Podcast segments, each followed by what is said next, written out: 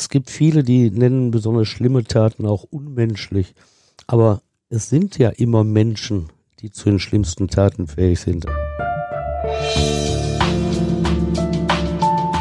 Der Gerichtsreporter. Spektakuläre Verbrechen aus NRW. Ein Podcast der WAZ, WP, NRZ und WR. Willkommen zu unserem neuen Podcast. Hier sprechen wir über außergewöhnliche Verbrechen aus der Region. Wer war der Kirmesmörder aus Essen? Was trieb den sogenannten Vampir von Düsseldorf an? Und wieso entführten ein Rechtsanwalt und sein Mandant den Aldi-Gründer Theo Albrecht? All das passierte hier in der Region, bei uns um die Ecke. Stefan Wette ist seit gut 35 Jahren Gerichtsreporter für die Zeitungen WAZ, NRZ, WP und WR und rollt diese Fälle noch einmal auf. Los geht es mit gleich drei Folgen am Montag, den 16. März. Den nächsten Kriminalfall gibt es dann am 23. März. Ab dann könnt ihr uns jeden zweiten Montag hören.